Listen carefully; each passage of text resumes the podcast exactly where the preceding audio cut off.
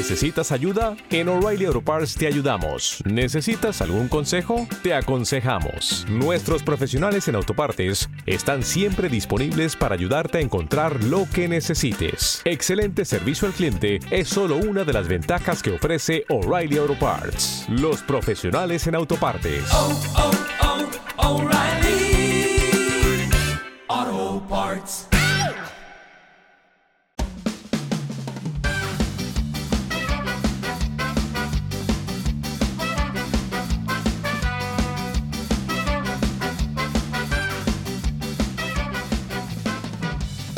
Hola, esto es la ciencia de jaun.com. Yo soy Eneco Huarte Mendicoa y empezamos.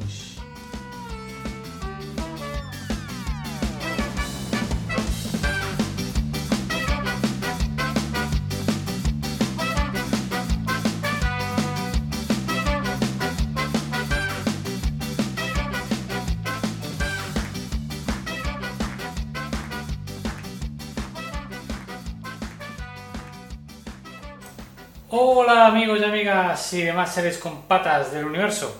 Hoy tenemos un podcast muy especial porque yo iba a hablar, bueno, quería hablar, una de las cosas que quería hablar es sobre el famoso científico del pasado, ¿no?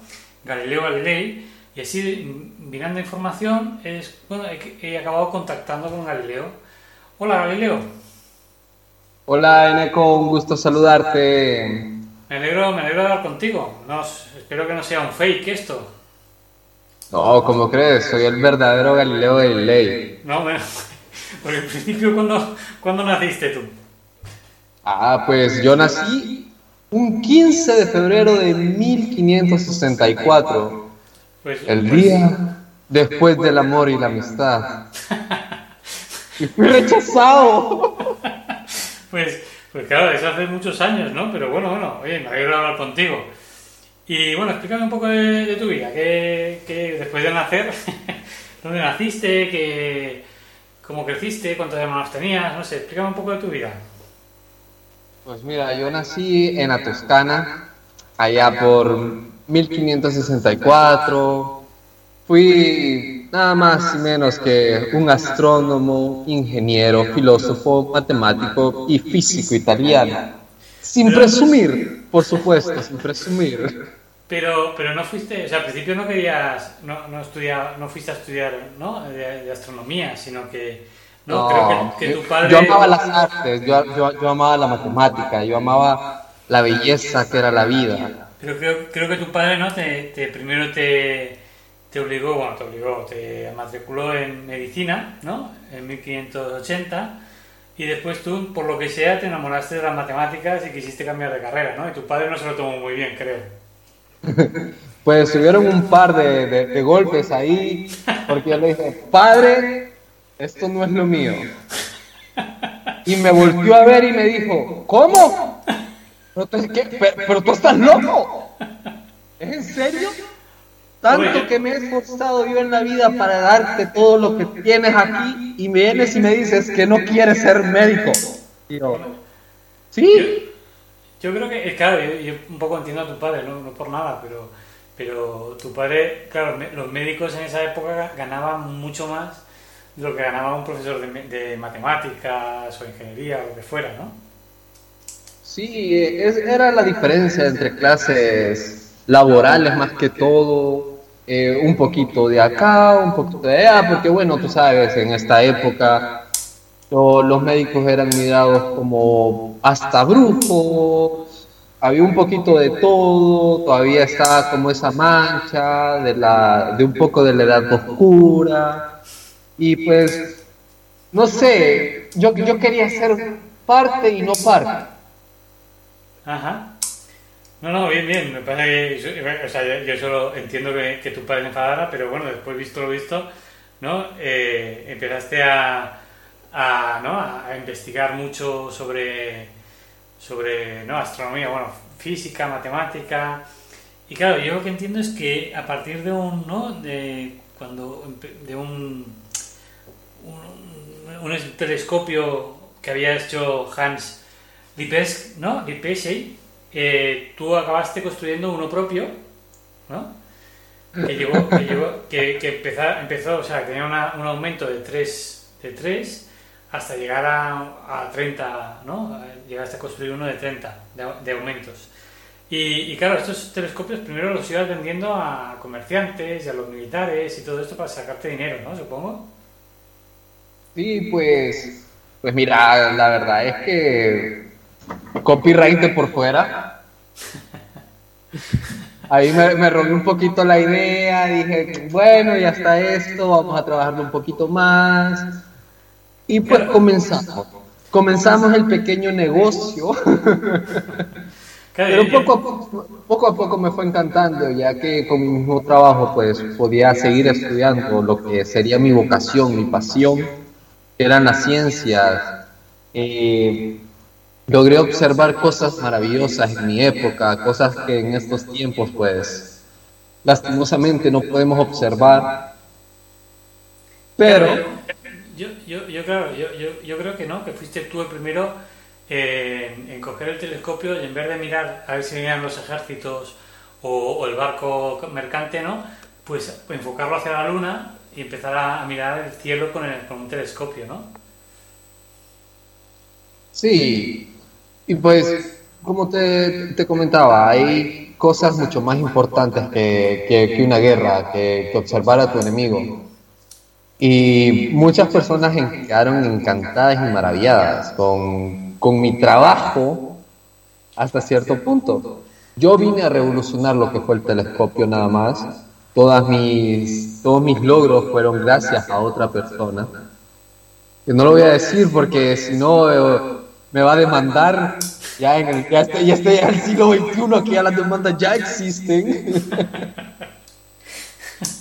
Oye, y, dicen que, que ¿no? el 30 de noviembre de 1609 apuntaste tu telescopio a la luna y empezaste a investigar la luna. ¿Qué, qué viste de la luna? ¿Qué te, te, qué te resultó tan, tan interesante? Uf. ¿Quién no podría interesarme a mí de la luna? Vamos, que es uno de los astros más bellos que ha existido, nuestro principal satélite, eh, observar sus dimensiones, dejar de creer que la luna era de queso, Sí, sí, que habían ratones en ella. Claro, bueno, más que eso, eh, Aristóteles decía que, que todos los cuerpos celestes, todos, eran esferas eh, lisas, ¿no? Y redondas y todo esto. Claro, tú mirando por el telescopio viste que no, que la, que la luna era no era lisa, era, era, con, con cráteres y demás. Yo creo que esa fue la primera vez que ya empezó a haber roces entre, ¿no? entre tu teoría o tu principio de teoría o, o tus observaciones con la teoría dominante de, de Aristóteles, ¿no? Claro, yo, yo creo que, que alguno otro se empezó a enfadar por ahí, ¿no? Sí, hubieron muchos que dijeron, ¿cómo va a tener cráteres la luna? Incluso otros se preguntaban, ¿qué era la luna? Entonces, había, había mucha, una contraposición como en todas las teorías. Por ejemplo, teníamos también, seguíamos teniendo la creencia que la Tierra era plana. Y gracias a, a mis visiones pudimos observar que en el sistema solar ningún planeta es plano.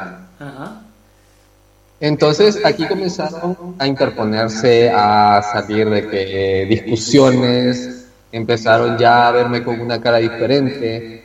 Eh, en Florencia hubieron muchas, muchas personas que dijeron, pero esto está loco, ¿qué le pasa?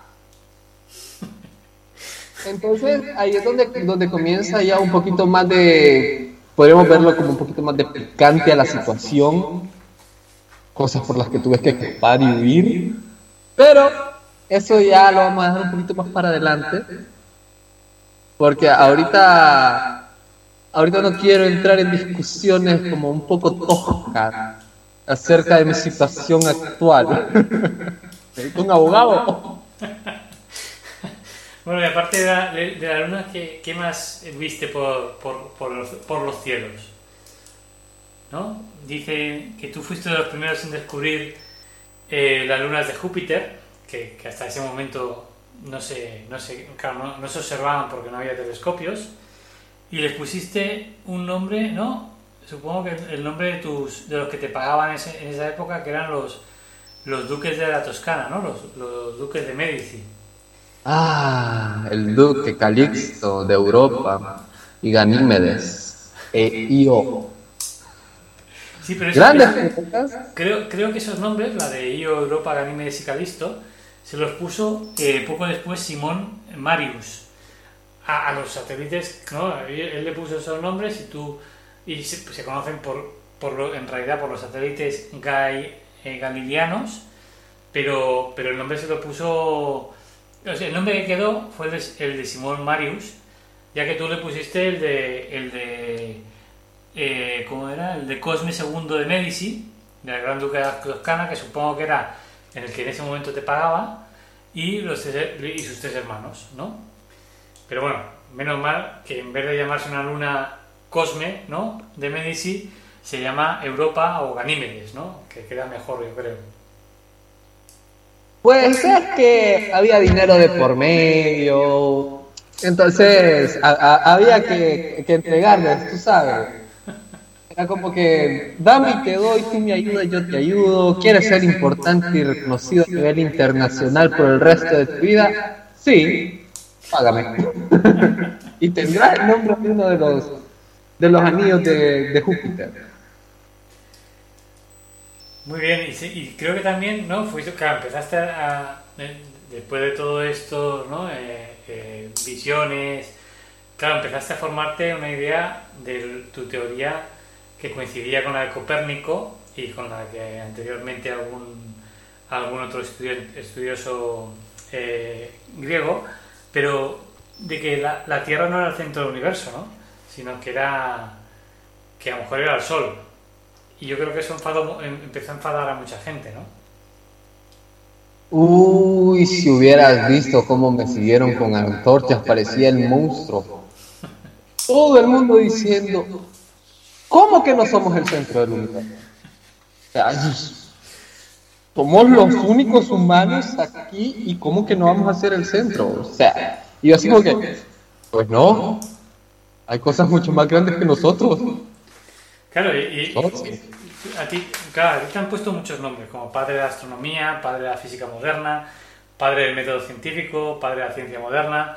Y es que, claro, tú basabas, o sea, la, teoría hasta ese, momento era la teoría aristotélica, que era la Tierra es el centro del universo, y entonces todo gira alrededor de la Tierra, y tú gracias a, que, a las observaciones que, hacías, a la matemática que aplicabas, y todo eso, em, y, las demostraciones físicas, ¿no? Pues empezaste a definir otra teoría más, más acorde con Copérnico, eh, que era que la, Tierra no era el centro del universo.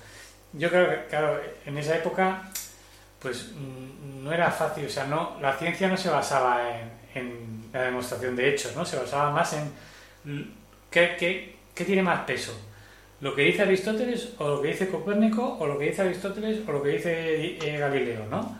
Yo creo que, que, muy poca gente aceptó de buenas a primeras eh, tus teorías de, que la Tierra no era el centro, porque claro, el hombre, en esa teoría, el hombre el centro, ¿no?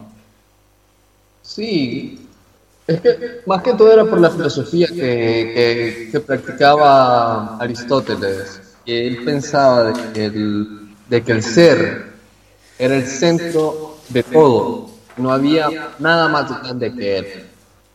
Copérnico, en cambio, trataba un raciocinio similar y yo, que vengo como, como un hombre humilde, por supuesto, y vengo a desmentir todo esto que ha pasado durante años, siglos, ah, fue una locura. Lo recuerdo como si hubiera sido ayer. Claro, y yo creo que, bueno, por lo que dicen, ¿no? Que no, que no te dejaban eh, hacer ninguna demostración, bueno, escribir nada o todos los escritos, pues la Inquisición pues no estaba muy de acuerdo, ¿no? Porque todos tus enemigos empezaron a, reunirse a través de la Inquisición para empezar a, impedir que, que, que publicaras nada, ¿no? Y entonces llegó ¿Quién llegó al papado? Llegó eh, el Papa Urbano, VIII, ¿no? que era, era amigo tuyo, me parece, y te animaste a escribir un libro, que yo creo que es un libro muy importante, que es el diálogo sobre los dos sistemas mundiales principales, y, y ahí yo creo que se lió todo, ¿no? Porque, porque tenías, o sea, en ese lo escribiste de tal manera que eran tres personas, ¿no? Tres, tres sabios hablando, ¿no? Sí. Y uno a favor de, del sistema eh, ¿no? Eh, de Galileo, otro a favor del sistema aristotélico y uno en el medio que nunca entendía nada, pero que al final se ponía a favor de Galileo. Claro, yo creo, yo creo que después, bueno, el Papa se enfadó porque le dijeron que el, el, tipo que defendía al, sistema, ¿no? Eh, al sistema aristotélico que se llamaba Simplicio, vaya nombre, de simple, que era el más tonto de todos, pues le dijeron que se parecía al Papa. Yo creo que ahí el Papa se empezó a enfadar un poco, ¿no? Pues yo creo vaya, que, yo creo que, no, que, que, no, lo entendió bien, ¿no? Yo, yo, yo creo que no, no, no quisiste... De, o sea, no quisiste poner el Papa como, como Simplicio, ¿no? Yo creo que no lo entendieron bien. Pues es que, mira, según mi teoría y como yo lo miraba, amigos desde años, nos echamos un par de coctelitos por ahí, estuvimos ahí en alguno que otro bar eh, con un poquito de opio, que si el Papa se entera se enoja. Pero mi idea principal no era ofenderlo, pero es que tenía una cara de bobo y era un bobo. Pero era tu amigo, hombre. Que ni te imaginas, o sea, vale era... que, que, yo continúo y él no. Aunque la Inquisición, créeme, fue difícil, fue muy difícil. Pero, ¿qué puedo decirte? 60 años después fue publicado mi libro, así que sí, hay sí, más no. tiempo que vida. No, no, está claro, está claro, que, que, al final ganaron tus teorías, ¿no? Pero, pero claro, yo creo que, que es eso, o sea, que el Papa que era, que era en principio tu amigo y gracias al Papa pues pudiste publicar la primera versión, después le dijeron, no, que de los tres personajes el más tonto, eh, Galileo ha hecho que se parezca a ti. Yo creo que era, bueno, pues eso, mentir al Papa y que se equiparara contigo y ahí empezó pues pues la mayor parte de, de tus problemas, ¿no? Porque eh, eh, supongo que el juicio, ¿no? Ya, eh, no sería fácil, ya que, claro, los argumentos que, que, que, exponías en el, claro, que eran muy, muy, muy polémicos en la época, ¿no? Que exponías en el libro, ¿no? Pues eran refutaciones, ¿no? A, a objetos, ¿no? A, a, a, las filosofías tradicionales de, de Aristóteles, las observaciones que habías hecho, como las fases de la luna, otros argumentos que, que unificaban toda toda tu, tu, nueva teoría, ¿no? Claro, eso era un shock para todo el mundo y qué mejor decir, ¿no? Que atacarte diciendo que, que, que el simplicio, el más tonto de, de, tus personajes, pues era el Papa, ¿no? Y yo creo que, claro, la, el, te, te, fueron, te llevaron a juicio y no tuvo que ser agradable, ¿no? Ay, ser tratado como un brujo, un hechicero, ser tratado como el rarito de la ciudad fue una cosa Ah. Hasta cierto punto fue interesante, pero eh, hubieron cosas que sí llegué a un punto en que dije, ay, ay, ay, ay, ay. ¿En qué me he metido? ¿En qué me he metido? Todo por un chistecito de, de un noble que le dijo al papá, papá, te dijeron tonto. Y yo, pero si somos amigos, ¿por qué te enojas si somos amigos? Agradece que te incluyo en mi libro. Y claro, nunca fue una forma de, de irrespeto hacia él, sino que habían cosas que la iglesia y la ciencia no podían comprender. Juntas. Más obstante, en, de un tiempo para acá, pues ya la, inclusive la iglesia ha apoyado bastantes cosas acerca de la ciencia, inclusive uno, uno de mis dedos ha sido certificado. Sí, verdad, verdad, eso es curioso. Claro, por eso me extraña estar hablando contigo, porque, porque creo que, que hay un, un, dedo ¿no? en, la, en la Basílica de Santa Croce, ¿no? Uno sí, es que según algunos tenía cuatro brazos. y solo perdimos, así que estamos bien. bueno, bueno, me alegro que esté bien, pero claro, yo, yo no, claro, no he ido nunca ¿no? ¿Dónde está? ¿En, Florencia o dónde, dónde está esta basílica? ¿En Roma, a lo mejor? Eh, pues fíjate que es más, ¿dónde está mi dedo? Espérate, vamos a hacer... ¿Dónde está mi dedo? No, no sé, pero es, es, es, curioso, ¿no? Tiene que ser un espectáculo ese, el, el dedo de, ¿no? El dedo de Galileo, tu dedo, en la basílica, pues tiene que ser como un poco raro, ¿no? No sé si lo has ido a ver alguna vez tampoco. Pues mira, hace poco estuve en Italia y sí me dio por, por ir y mi dedo, mi dedo, mi dedo, lo miré y dije, ay Dios mío, ay Dios mío, ¿qué hace esta gente? Que me devuelvan el dedo. Yo. Tan locos. A, mí me tildaban de loco, ustedes me dicen quítate. bueno, y bueno, eh, en principio por lo que tengo entendido en el, ¿no? en el juicio te quisieron, no sé si quemar o como mínimo enterrar, bueno, encerrar, perdón, en, en, ¿no? en, un, en una cárcel de estas que tenían por ahí. Pero gracias a tus contactos de cuando vendías, ¿no? De cuando vendías telescopios y alguna cosa más a los militares y a, los comerciantes, pues tenías, tenías amigos influentes y por suerte te salvaste de, estar en una cárcel, porque las cárceles en esa época tenían que ser durísimas, y sin embargo te metieron en, ¿no? en arresto domiciliario, ¿no? Como, que como mínimo pues, pues estás arrestado, pero no estás, estás en una casa, ¿no? Sí, y pues fue un tiempo interesante de reflexión y preguntarme. Galileo, ¿qué estás haciendo de tu vida, hijo? ¿Qué estás haciendo de tu vida? Por favor, no nos metamos más en problemas. Y ahí voy yo a escribir otro libro. ahí me mira sentado estudiando nuevamente. No, pues, eh, justamente en el, en el entierro este, ¿no? Acabaste escribiendo un libro que es de los más importantes porque escribiste, ¿no? Escribiste todo un libro de, de tus de tus, ¿cómo se dice? tus teorías, no, no, no, tanto de astronomía, sino de teorías físicas y matemáticas eh, que habías hecho durante 40 años, ¿no? Yo creo que es un gran libro para un gran libro que ahora a lo mejor no sé actualmente pues tampoco es un, libro muy importante, pero pero que en su época tuvo que es un, fue un gran avance, ¿no? Porque además creo que explicabas el método científico, o más o menos, más no el método científico en sí, pero sí más o menos líneas generales del método, del método que utilizabas y de la, importancia de la experimentación, la importancia de, las matemáticas.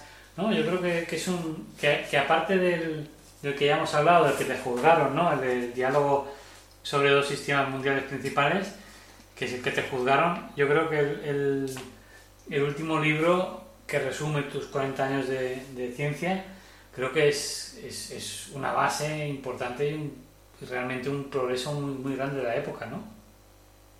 Sí, y la verdad fue uno de mis libros más importantes, uno de los trabajos más preciados de toda mi vida, ya que ahí podían observar todo lo que fueron mis ciencias, todo mi trabajo, todo, todas mis artes.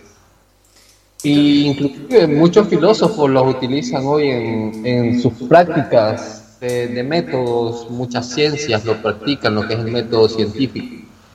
Y fue más que todo para, para quitarle al hombre lo que era la empiricia, que fueran empíricos, sino que siguieran un método establecido, dejar una, una, una malla que ellos pudieran decir, ok, vamos a hacer esto de esta y de esta forma. Muy bien. Eh, y después dicen, claro, dicen, dice la historia que, que moriste, ¿no? por eso, por eso me extraña mucho, no me extraña tan, bueno, me extraña que tu dedo esté en una basílica, pero también me extraña mucho estar hablando contigo después de, que en principio moriste de viejo, por suerte, y no te ajusticiaron, cosa que, que también fue una suerte, pero moriste viejo hace muchos años, ¿no? Pues Dicen que morí, dicen.